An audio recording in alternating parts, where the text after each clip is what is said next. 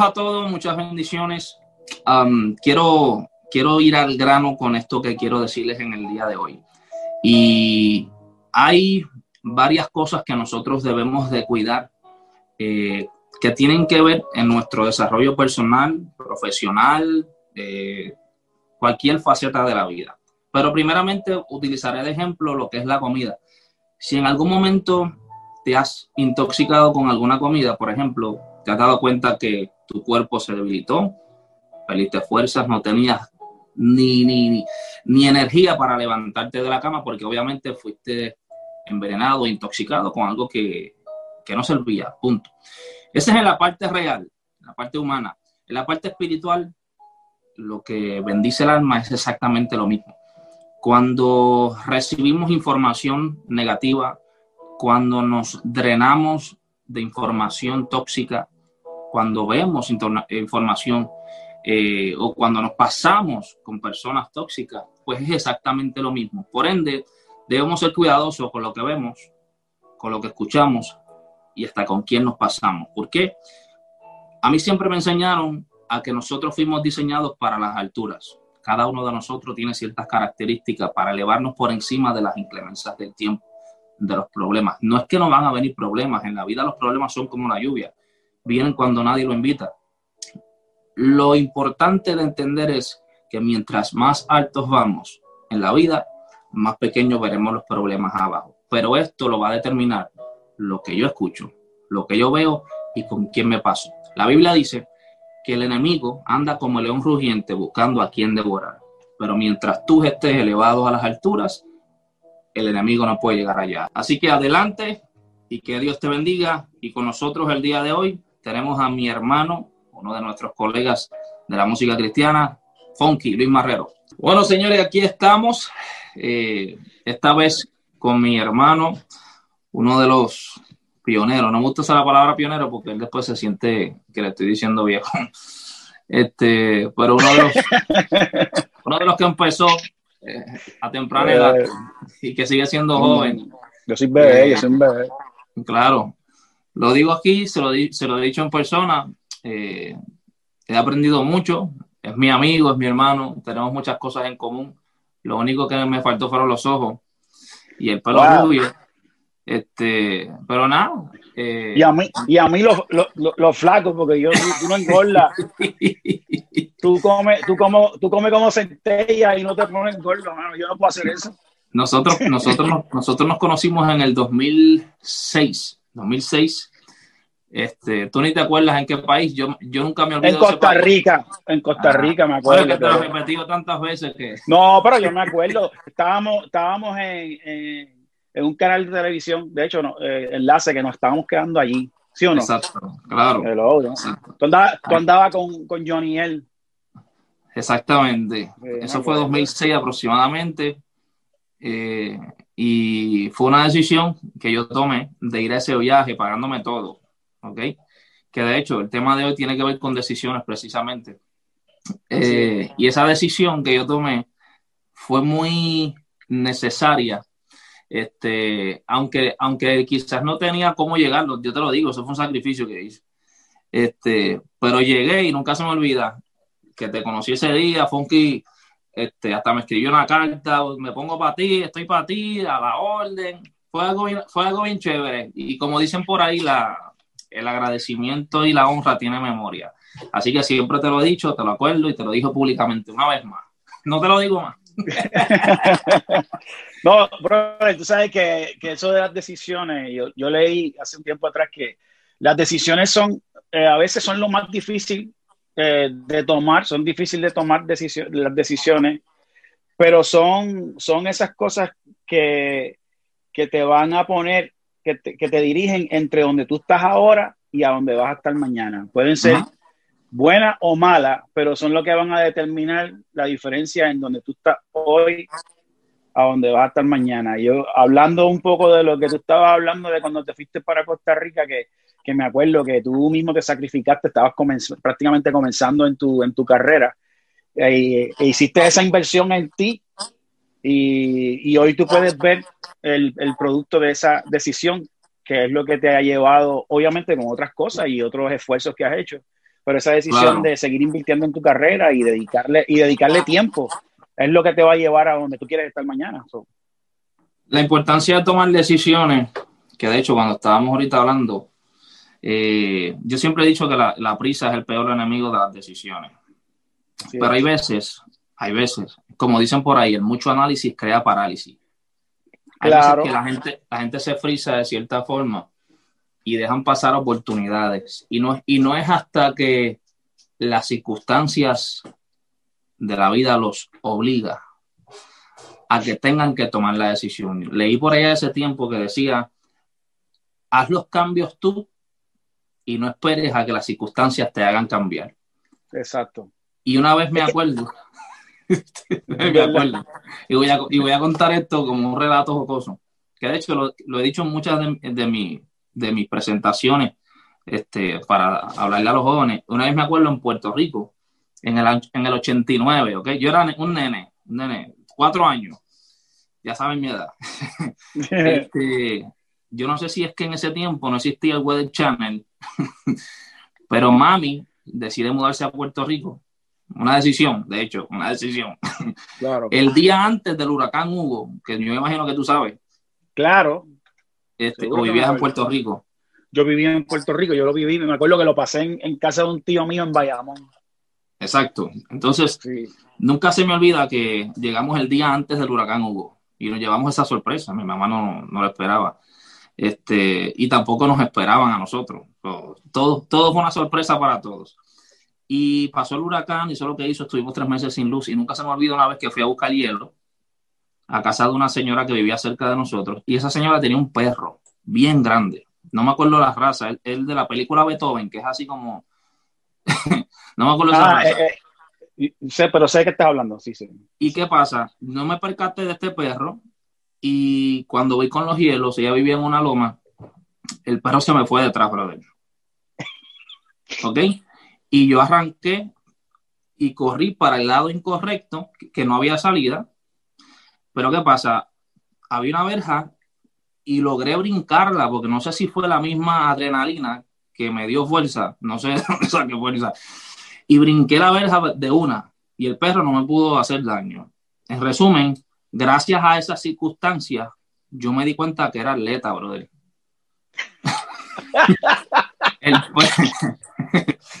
en serio, cuando, empezó la escuela, mami me matriculó en, el equipo de pista y campo.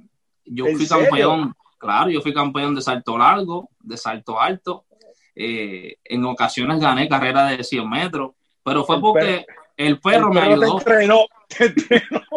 El perro te entrenó. Y las circunstancias me obligaron a darme cuenta de algo que había en mí. No sé si me entiendes. Claro, yo sé, entiendo totalmente.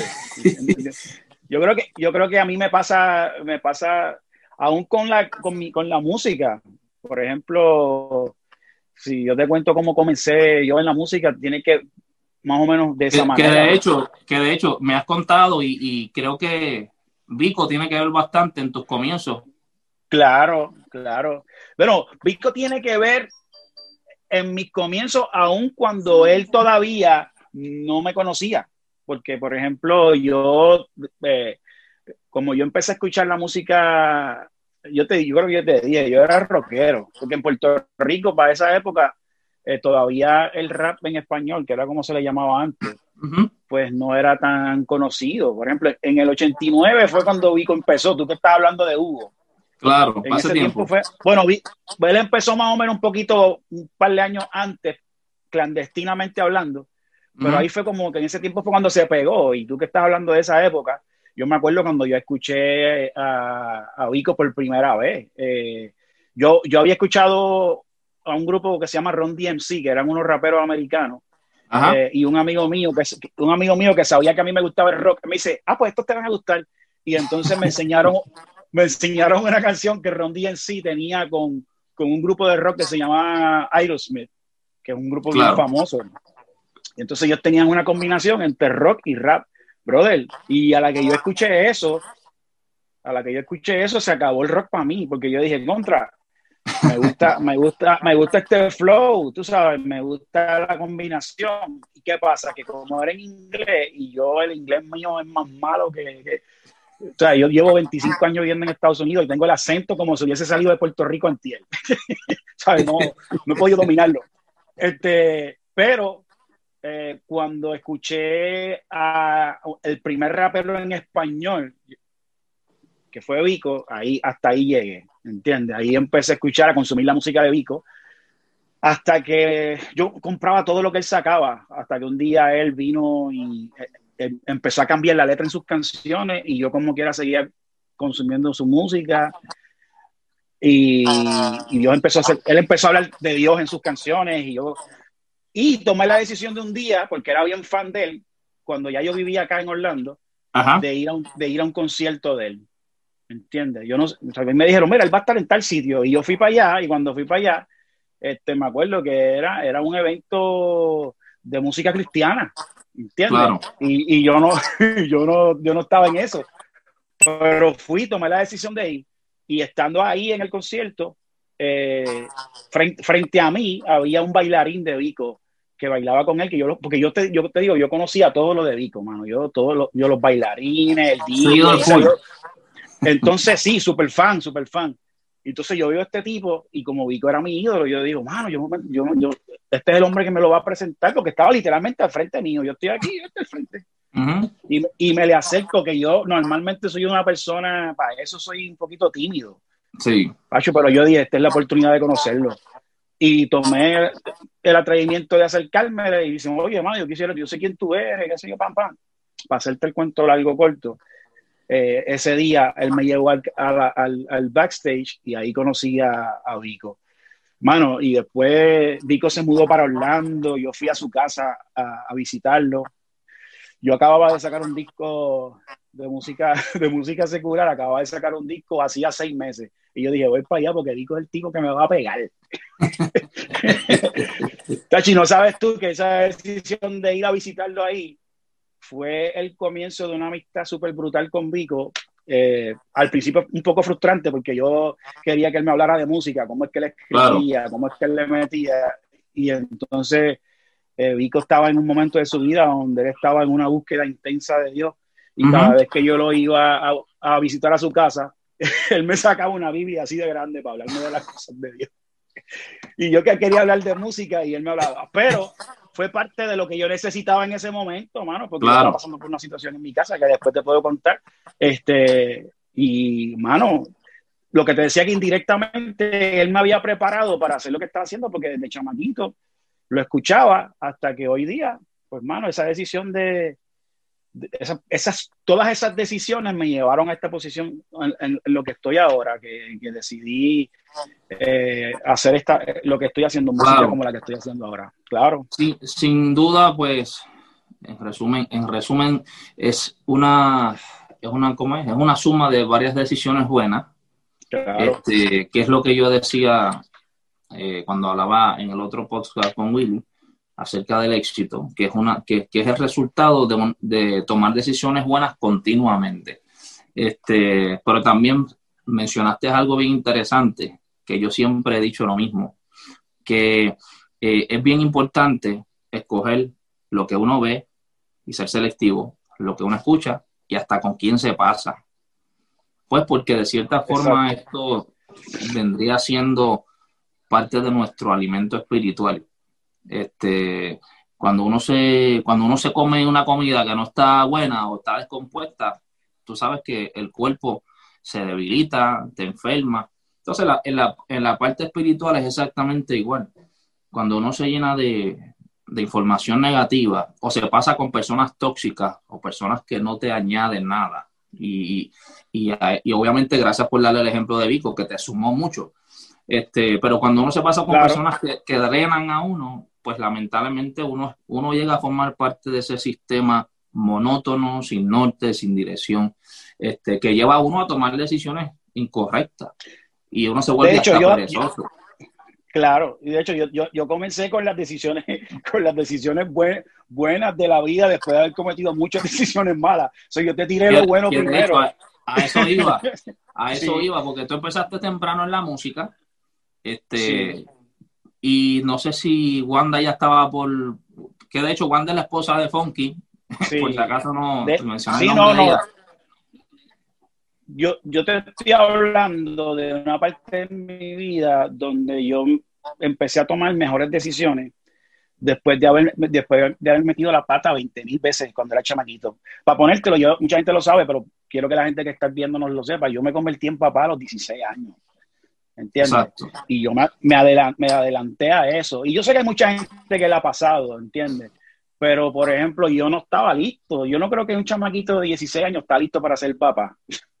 Pero yo, por haberme adelantado a muchas cosas en mi vida, yo empecé a tener relaciones sexuales bien chamaquitos y entonces, de hecho, mi, mi, mis primeras relaciones sexuales eran con, mujeres mayor que yo, que tenían, que tenían más eh, eh, madurez en cuestión de lo sexual.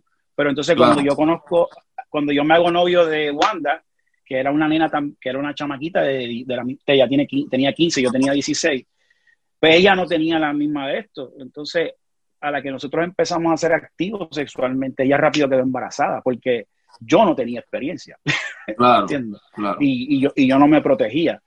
Y entonces el, ella quedar embarazada tan joven, eh, nadie, nosotros no estábamos listos. Lo más, lo más fácil hubiese sido para nosotros en ese tiempo, que, que tristemente es muy común hoy en día, este, terminar con ese embarazo porque estaba disponible pero tomamos la decisión de, mira, saque, vamos, vamos a sacarle pecho a esto y nos vamos a, nos, vamos a dedicar a esto.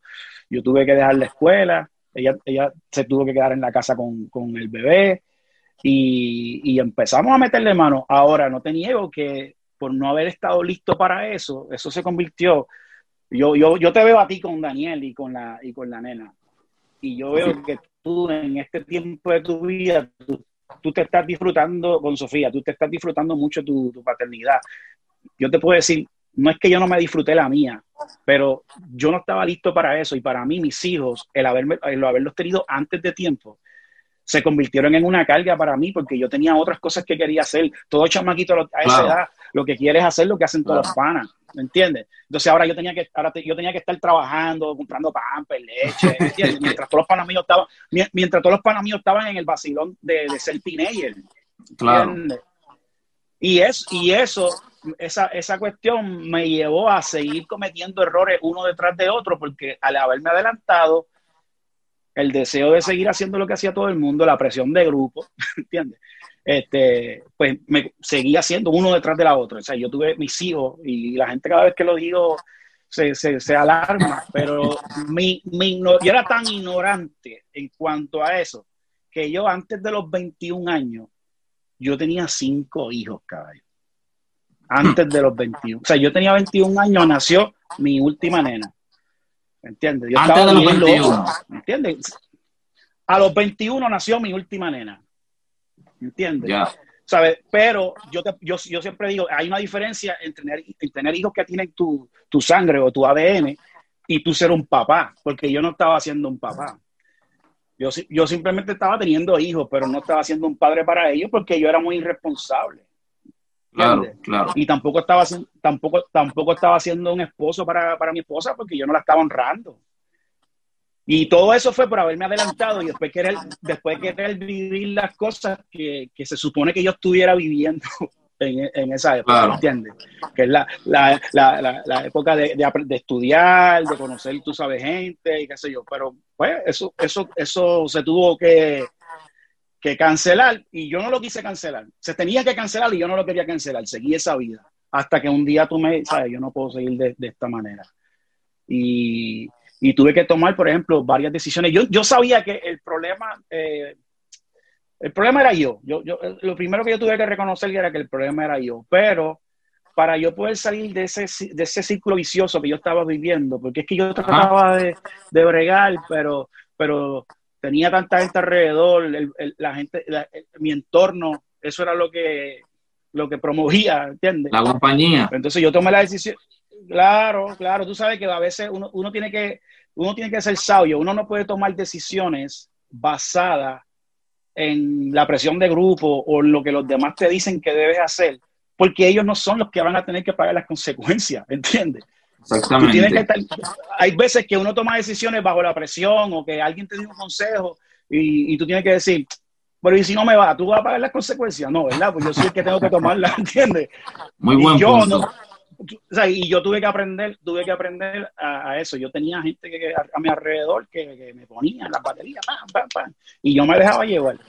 Y yo dije, ¿sabes qué? Si yo me quedo en este círculo vicioso, yo no voy a salir de aquí. Y ahí fue que tomé la decisión de venir, de mudarme del lugar. El problema no era el lugar, era yo. Pero, pero yo me pude, yo, yo soy de, de, de, del barrio Palmarejo en Corozal, que eso es el centro de la isla. Yo me podía mudar para Ponce y a lo mejor también, o me podía, o me podía mudar para Fajardo, cualquier sitio. Pero yo sí necesitaba un cambio de ambiente. Ahora, yo decidí mudarme para Estados Unidos, para Orlando, porque mi papá biológico vivía acá hace muchos años. Claro. Y entonces, ese cambio me vino bien. Vine con mi esposa, eh, pero, pero, pero tú sabes que yo necesitaba un cambio más profundo todavía, porque yo cambié de lugar y cambié un poquito, pero eventualmente volví a caer en lo mismo. Y cuando estuve aquí en Orlando, empecé, al tiempo empecé otra vez con lo mismo. Con ya, ya entonces el cambio era, el cambio era más lo que hablábamos la otra vez acerca, ¿te acuerdas? Claro. Mencionaste lo de las caras y, y siempre estamos buscando caras nuevas, pero en realidad los corazones son los que deben cambiar. Si el corazón Exacto. no cambia, te puedes mudar a China. Exacto, sí, sí. Lo que yo te decía de que por, lo que te decía de que, por ejemplo, tú, tú te haces una cirugía plástica y la cirugía plástica te puede cambiar un poquito la cara, pero no te cambia el corazón. ¿Entiendes? El, el, el, que tiene, el que tiene problemas cardíacos no necesita un cirujano, un cirujano plástico, necesita un cardiólogo, ¿entiendes? Uh -huh. Necesita una persona que... Y, y, a veces nosotros hacemos cambios estéticos, que fue lo que yo hice. Yo hice un cambio Exacto. de lugar, pero no cambié, no cambié la mentalidad, ¿entiendes? Y eso fue, eso fue eh, lo que me llevó a volver a cometer los mismos errores. Entonces vemos, vemos un, pat un patrón.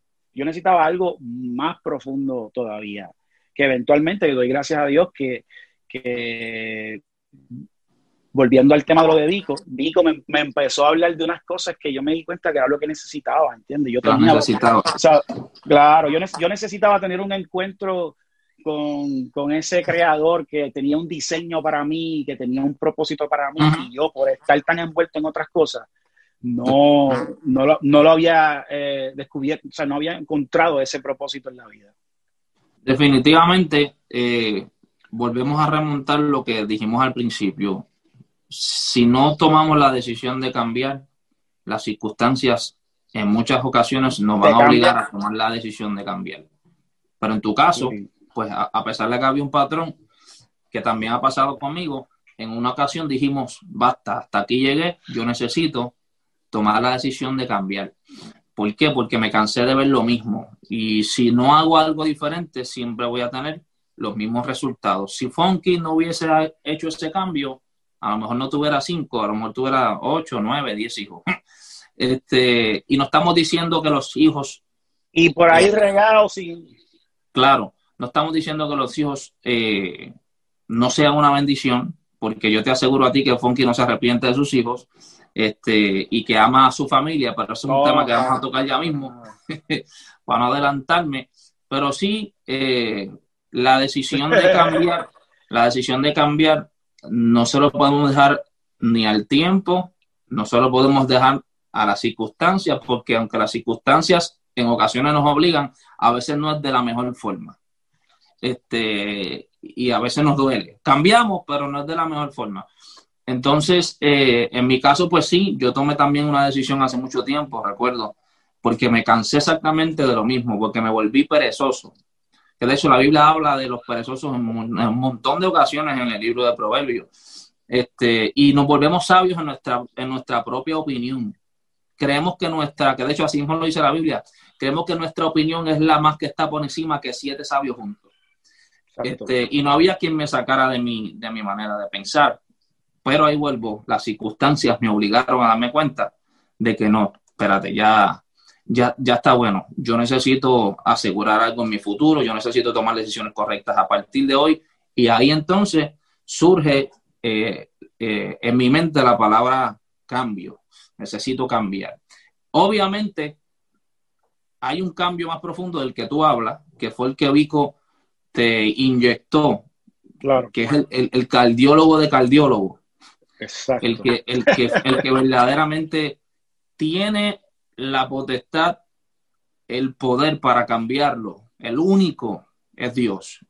Y ahí es donde entra Vico, que comienza a hablarte de Dios, este, como en mi caso también ocurrió en Puerto Rico. A mí nunca se me olvida este, aquella doña. Tú sabes que en Puerto Rico tenemos la oportunidad de, dentro de nuestros caseríos tener la bendición de que viene la iglesia de donde sea y te monta un culto a las 6 de la tarde y los que están allí tienen que escucharlo y lo más lindo es que siempre se les respetaba.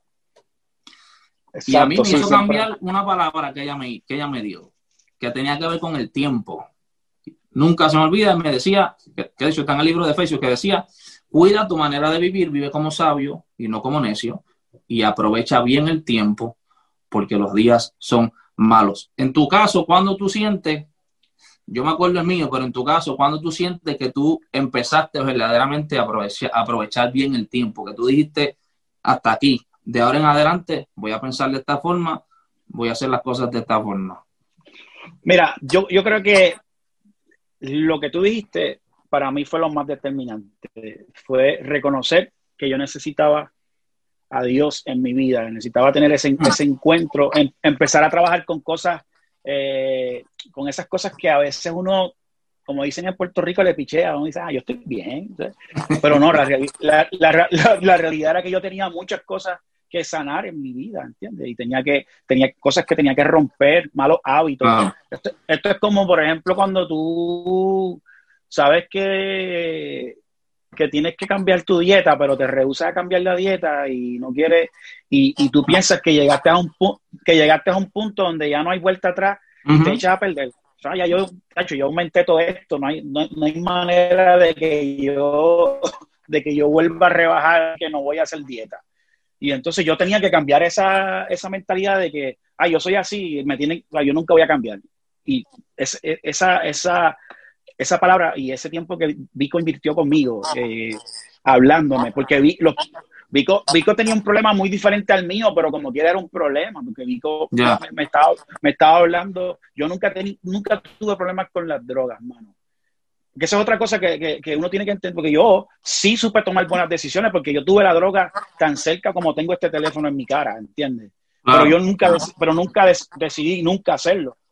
Entonces, sí, sí, yo tenía la capacidad de tomar buenas decisiones. Era cuestión de quererlas tomar.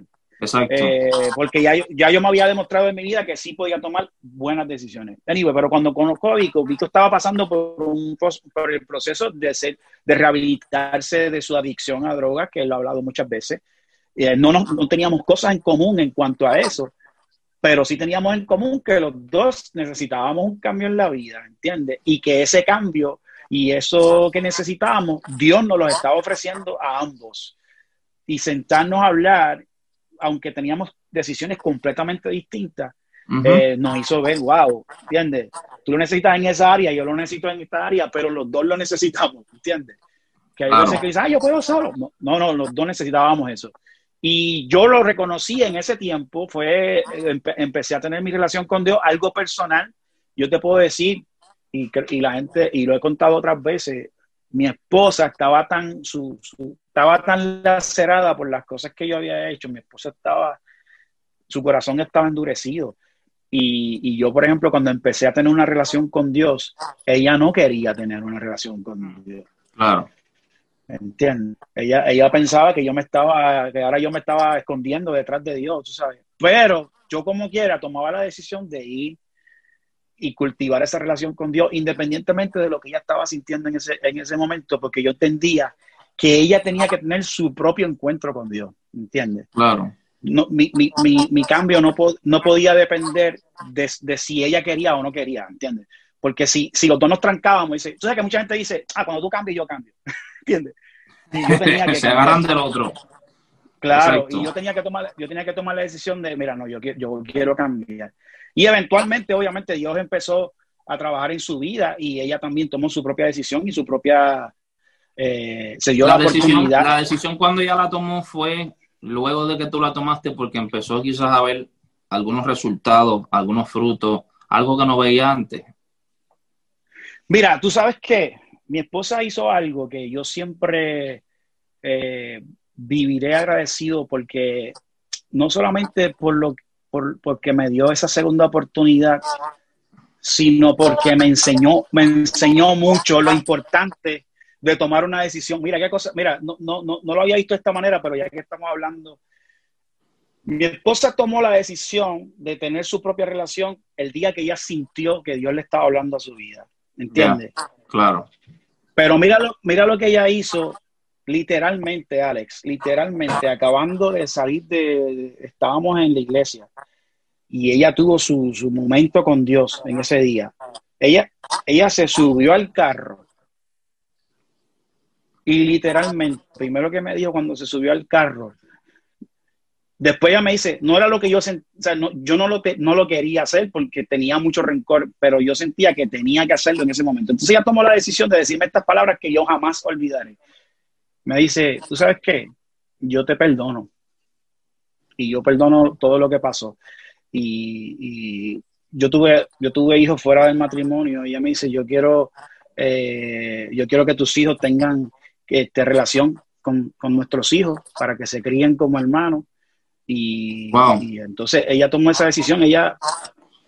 Y eso yo creo, yo creo que eso es algo que yo digo, diantre, me enseñó tanto porque ella no esperó a dormir, a que, ella sintiera las ganas de hacerlo, sino que ella sintió que Dios le puso eso en el corazón y ella lo hizo en el momento. Ella dijo, yo tengo que soltar esto ahora. Y entonces ella, ella soltó esa carga.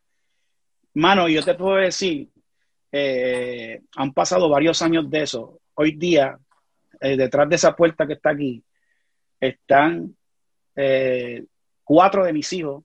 Una, vive en Puerto Rico, pero ella viene y es igual. Y, y a veces están y disfrutando todo en familia. bueno, ahora mismo está, ahora mismo están las nenas allá afuera. Que, que yo tengo, yo tengo, yo tengo dos, dos nietas.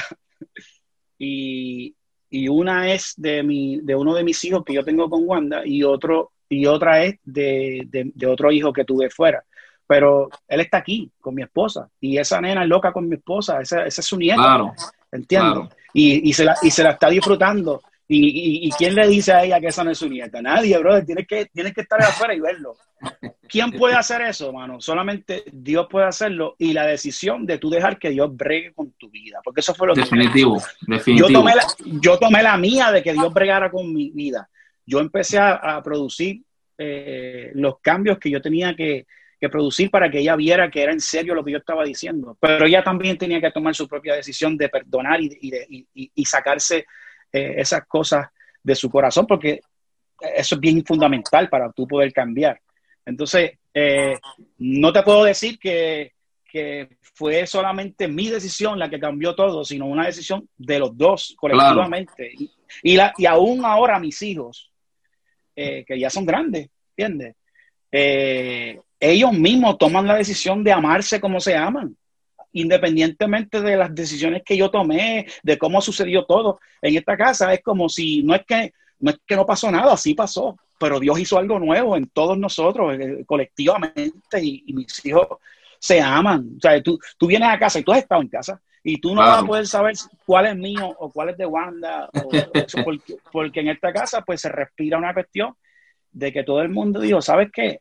Yo no voy a poder cambiar lo que pasó, yo voy a hacer de ahora en adelante un cambio en toda mi familia. Y eso, eso es algo que, no tiene precio, bro. Definitivo. Añadiendo a eso, eh, sacamos un punto muy importante para todos los que están escuchando.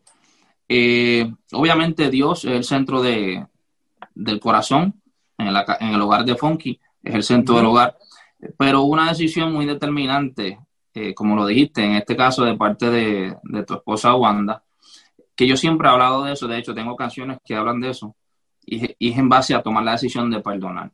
Mucha gente a veces dice, no, que yo no fui el que cometí la falta porque yo tengo que perdonar.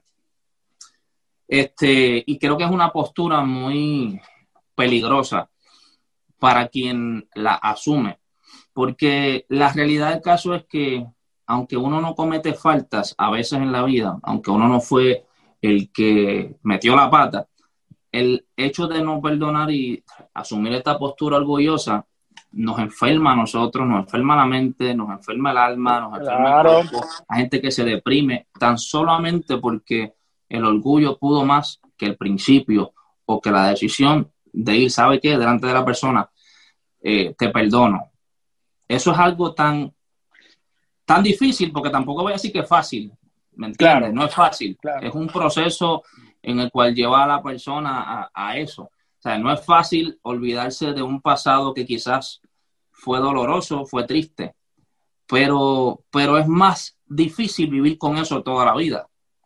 claro, mi, esposa lo pone, mi, Wanda lo pone de esta manera. Ella, ella, ella un día la escuché decir, yo, me dijo, yo no te perdoné para que tú te sintieras bien. Yo, yo te perdoné para yo no sentirme mal conmigo mismo. Para, o sea, para, yo no te perdoné para librarte a ti. Yo, me, yo te perdoné para yo salir de la prisión que estaba de rencor, de odio. oye, y es importante porque en el caso mío, yo siempre viviré agradecido de lo que él hizo, el milagro que él hizo en mi matrimonio, pero no siempre pasa así. Pero aún así, el, el, perdón debe estar ahí. Aún si tú, si Dios no restaura todo, que yo sé, yo, yo creo que lo puede hacer, pero supongamos que, que ya no hay remedio, que tú te separaste y que ya no hay solución. Aún así, debes tú tomar la decisión de, de perdonar para tú poder ser libre, ¿entiendes? Para tú salir de esa celda, porque eh, la, gente, la gente herida termina hiriendo a otro. Entonces, cuando tú no sacas ese rencor o esa cuestión de tu corazón, pues, hermano, posiblemente en el, en el, en el futuro vas a terminar viviendo a otras personas por las heridas que están dentro de ti. O nunca te vas a dar la oportunidad de, de, de ser feliz porque estás encerrado y no, no, no, no voy a, me cierro, no voy a darle oportunidad a nadie, todo el mundo todo el mundo es igual. Empezamos a, generalizar, exactamente. Empezamos a generalizar y nos privamos a otras oportunidades. Esto no tiene que ver solamente en relaciones, señores, eh, de matrimonio. Esto puede ser en muchas, en muchas facetas de la vida donde uno es lacerado o la confianza es lacerada y inmediatamente uno generaliza. ¿Me entiende? Que en ocasiones en realidad uno también tiene que hacer una introspección y ver porque a veces hay veces que gente llega a la conclusión porque han sido lacerados continuamente y siempre le echa la culpa a la circunstancia, pero es más fácil responsabilizar a lo que está afuera que uno analizarse a ver qué yo puedo cambiar también. Pero eso, eso es otro tema. Este, entonces, de cierta, de cierta forma, sí, en nuestro proceso hemos visto que han habido decisiones malas, pero las decisiones buenas han predominado, como en el caso de, del perdón que acabamos de decir. Hay algo muy importante que tú mencionaste ahorita acerca de la presión de grupo cuando empezamos a hablar. Y muchos de los chamacos hoy día, faltos de identidad, y te lo digo con la autoridad porque en algún momento también fui teenager y tomé decisiones basadas más en lo que el que dirá la gente, eh, eh, eh, que para tratar de formar parte de un grupo hice cosas que en realidad yo no quería hacer. Me remonto a la historia de la Biblia cuando mismo Satanás le dijo a Jesús, mira, si verdaderamente tú eres hijo de Dios, a que estas piedras se conviertan en pan. Entonces, todos sabemos que Jesús sí tenía el poder para hacerlo, mas sin embargo no lo hizo. ¿Por qué? Porque yo siempre he dicho, el que está claro de lo que es, no tiene que hacer nada para demostrar a la gente que es alguien. Punto. Si yo estoy claro de lo que soy, si yo estoy claro de lo que doy, si yo estoy determinado hacia donde voy, hacia lo que quiero, yo no tengo que hacer algo fuera de eso para demostrarle a, la gente eh, sus caprichos, para demostrar a la gente que yo soy como ellos quieren que yo sea. Yo voy a ser como yo me dispuse de parte de Dios que voy a hacer. Y punto. Entonces, haciendo una comparación, porque ahorita mencionaste algo importante, que ustedes tenían la oportunidad de decir, ¿sabe qué? nuestro primer hijo, no, vamos, vamos a dejarlo ahí, que, que, es una, que es una eventualidad que estamos viendo en el 2020, 2019, bien marcado. Eh, la vía fácil. Este, y en el caso de ustedes, ustedes fueron diligentes en ser responsables con, con esa decisión que tomaron y asumir la responsabilidad de, de ese hecho. Entonces, pero basándome en eso y haciendo una comparación entre aquella generación y la de ahora. Me preocupa algo, pero te hago la pregunta a ti. Eh, ¿Crees que la de ahora tenga la capacidad de lidiar con decisiones como esas? ¿Crees que, crees que sean diligentes, responsables? Mira, yo creo que todo el mundo tiene la capacidad de tomar buenas decisiones. Es, cuestión de. hay una cuestión que te dice: mientras más tú te informes, mejores decisiones vas a tomar en la vida. El problema es que hay mucha desinformación, ¿entiendes? Pero mientras mejor tú te informes, mientras mejor te informes, mejores decisiones vas a tomar en la vida. Se, le ha metido, por ejemplo, cuando se trata de, de los hijos, hay una cuestión de, aquí en, por ejemplo, aquí en Estados Unidos, las estadísticas dicen que un chamaco joven que tiene un hijo antes de tiempo y que se adelanta y no estudia ningún tipo de profesión, es muy probable que nunca salga del hoyo, para ponértelo en, palabras en palabras boricua. Y eso es algo que se le ha metido, y, eso es algo que se le ha metido a esta generación. Y oye, hay, hay unas estadísticas y hay una realidad dentro de eso. Pero no siempre es así. Hay, hay, hay, hay forma, o sea, sí se puede, hermano, sí se puede. Y yo te digo, este tema de, por ejemplo, cuando tú hablaste de, de, de de no, de, no, de no haber tomado la decisión de que mi hijo, ¿sabes? Que mi hijo naciera. Nosotros, fue difícil, fue difícil, mano. No, no, te estoy diciendo al principio, pero yo, yo no sé si yo te he contado la historia de una canción que yo tengo que se llama Me Estás Matando. Claro que eh, sí, claro que me acuerdo. Que, yo hice esa canción, yo un día me desperté a medianoche con, con una película en mi mente de algo que pasó y yo dije, yo quiero hacer una canción que hable de esto. Y la canción hablaba eh, este, de, esta problemática de, de, las muchachas que quieren terminar su embarazo, ¿entiendes? Por desilusiones o por, por, la, condición que está viviendo en el momento. Y entonces eh, yo hice esa canción, la, la, terminé de grabar, me acuerdo que, que, fui a grabar el video, no me preguntes por qué, pero fui a grabar el video a Rusia. me acuerdo, claro. No sé por... Yo, y entonces eh, mi mamá se quedó con mis hijos y mi esposa me acompañó a grabar el video. Y la canción, eh, eh, tú tienes que escucharla para, para, para, para, darte cuenta de que está hablando de eso, porque es una canción que, que parece que es un hombre hablándole a una muchacha. ¿Entiendes? En este caso yo estaba hablándole a esta muchacha caminando por la carretera, diciéndole que me dieron una oportunidad y qué sé yo. Y entonces cuando yo regresé de allá, que mi mamá decía, enséñame la canción, enséñamela. Y yo, mami, que todavía no está terminada. Y le enseñé unas tomitas. Y mi mamá me dice, oye, ¿por qué tú le estás cantando a esa muchacha si esa muchacha no es tu esposa? ¿Por qué, no pusiste a Wanda? Y yo, le dije, y yo le dije, mami, lo que pasa, te explico. Lo que pasa es que el concepto del video es como si esa muchacha, vamos a decir, esa muchacha eres tú, y yo te estoy hablando desde tu vientre. ¿Entiendes? Exacto. No habías nacido todavía. Mi mamá, en ese, no, exacto. Y entonces mi mamá se quedó como, como seria. Entonces ahí entendió el concepto de la canción. ¿Qué pasa? Al otro día, dos días después, se regresa a Puerto Rico, porque mi mami, mami vive en Puerto Rico. Ah. Y, y, llama a Wanda, a mi esposa, llorando, diciéndole, ay, yo quiero que tú me digas quién le contó esa historia a él. Y mi esposa le dijo, no, mi esposa le dijo, no, no, eso, eso fue un sueño que él tuvo, hizo la canción. Y entonces este, mi mamá dice, no, tú tienes que decirme quién le contó la historia. Y, hmm. Wanda, le dijo, Wanda le dijo, no, fue, fue un sueño. Y le preguntó, ¿por qué me estás diciendo? Dice, porque yo iba a voltarlo cuando Wow. ¿Entiendes? Wow. Entonces esa canción se convirtió para mí en una canción más que simplemente... Y tú no lo sabías, wow. Yo no nunca lo supe. Yo, o sea, yo nunca lo sabía. De hecho, mi mamá, cuando se dio cuenta que, que, había salido de su boca esa confesión, rápido le dijo a mi esposa, pero no, si no lo sabe, no le digan nada. Claro. Y como mi esposa es bien obediente, como mi esposa es bien obediente, me lo dijo inmediatamente. Pero nada, pero mi esposa me lo dijo porque ella sabía que yo, yo tenía que saber eso. Porque la canción es más que simplemente estar en contra de eso. Es que esa canción a mi vida habla de propósito, porque mi mamá y mi papá, mi, mamá y mi papá biológicos se divorciaron cuando yo era bebé. Y, y, porque yo no estaba dentro de los planes de ellos. Claro. Pero yo siempre había estado dentro de los planes, dentro de los planes de Dios. entiendes? Y entonces, entonces, mi mamá, aunque lo intentó hacer y llegó a ir al doctor porque empezó a sangrar, el doctor eh, le dijo, no, mira, nosotros tenemos, olvídate, nosotros vamos a hacer algo, pero este nene van a hacer, tranquila, que va a estar todo bien. Y a última hora ella tomó la decisión de tenerme, ¿entiendes? Entonces ahora yo veo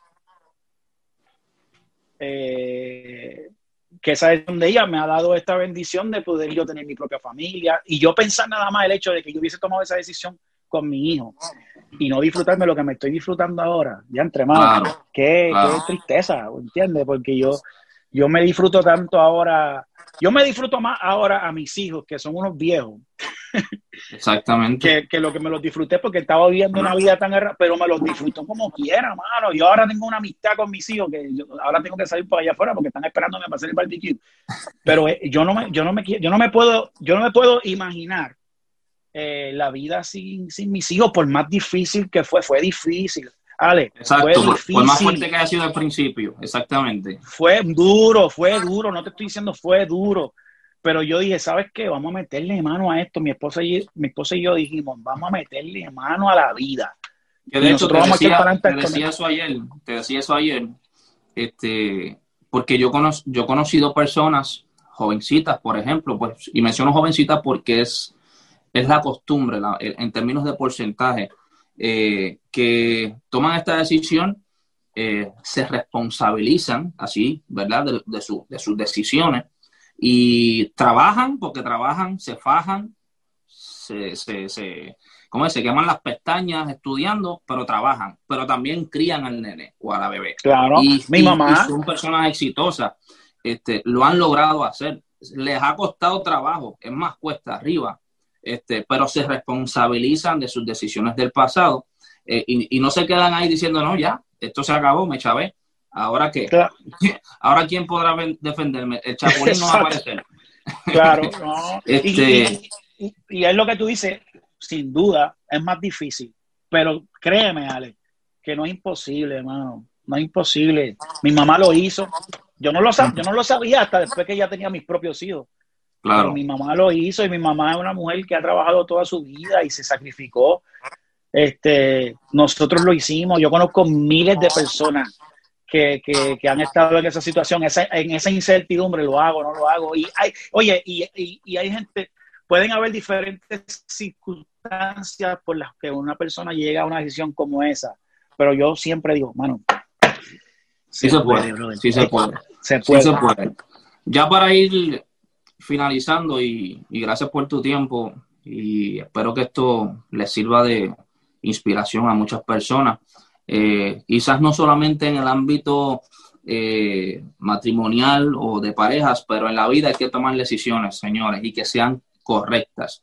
Y yo siempre he dicho, y lo vuelvo a repetir, la prisa es el peor enemigo de las decisiones. Eh, es evidente que nosotros somos el resultado de hoy de las decisiones que tomamos ayer, pero mi pasado no necesariamente va a determinar mi futuro. Debe haber un momento en que yo diga, me jalté. De ahora en adelante quiero un cambio. Y recuerden siempre esta frase a todos los que están escuchando y viendo, sin cambios no hay crecimiento. Fonky tiene una familia, yo tengo una familia el día de hoy. Si no fuese porque en un momento tomamos una decisión de cambiar y obviamente nos pusimos en las manos de nuestro creador y él no solamente eh, nos cambió, nos transformó, como yo he dicho, de la a la Z. Así que es evidente que la familia es importante para ti. Vi y, eh, lo del nuevo álbum eh, que se llama Agua y hablamos y hablamos de algo que me gustó, que esto es otro tema que tocaremos en algún otro momento, acerca de, ¿te acuerdas que estamos hablando de cómo el agua de afuera o la presión de afuera se trataba de meter adentro de tu casa y uno trataba de buscar la forma de tapar los hoyos porque tú no querías que lo de afuera contaminara a, a, lo, a lo que estaban adentro, que de hecho me remonto a la historia del águila, porque el águila es así, ella pone su nido en un sitio bien alto y lo pone en un lugar que si, si, es, si es inaccesible, mejor, cuidando lo suyo, buscando la forma de que su nido permanezca intacto ante el mal tiempo, que me imagino que ahora estás igual,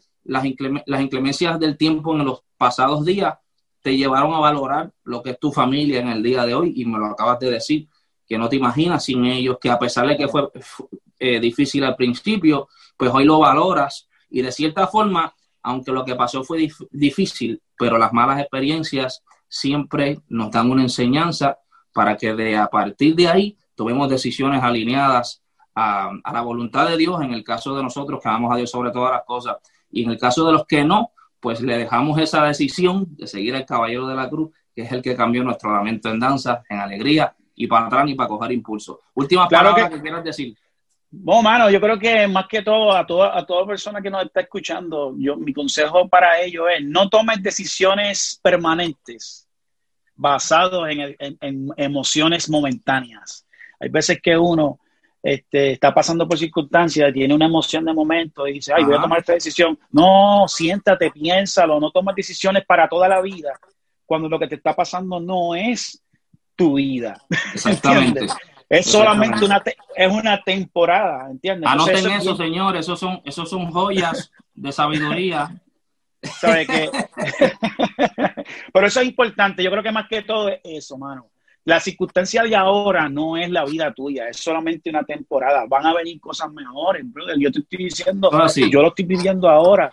Yo te, fue verdad. Eh, y, no le estoy diciendo que hagan esto porque no se lo recomiendo a nadie por lo que, por lo que, por las consecuencias de haberme adelantado.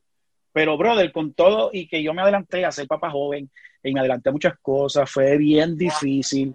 Pero hmm. ahora, mano, lo que yo me estoy disfrutando a esas dos nietas que yo tengo ahora, ¿entiendes? Entonces, si yo, hubiese, si yo hubiese tomado las decisiones basadas en las emociones que tenía en ese momento, brother, eso fue solamente una pequeña temporada en mi vida. Ahora las cosas que yo estoy viviendo no tienen, no tienen comparación, ¿entiendes? Así que no dejes que esa cosa no dejes que esa cosa momentánea determine todo lo que tú vas a vivir. Porque Exactamente. días mejores. Eh, y, cerramos con esta frase, porque muchos se preguntarán, eh, tengo esta situación y tengo que tomar una decisión. Yo siempre he dicho, si es la prisa la que te obliga, no, entonces toma la decisión de no decidir. Y espera. Lo leí en un libro y me gustó. si no sabes qué decidir, toma la decisión de no decidir. Pues no decía nada. Pero le agradezco tu tiempo, bendigo tu casa, bendigo tu familia tu carrera, todo lo que estás haciendo, me bendice, nos bendice y nos veremos pronto por ahí. Te quiero, brother. Espero que, que sigas haciendo esto porque esto es rico, esto enriquece la vida y la gente necesita escuchar esta otra parte de esta otra realidad que, que, es la verdadera, no lo que uno ve por ahí en Instagram. eso es, eso es. Bueno, Te excelente quiero. día. Abrazo. Bendiciones.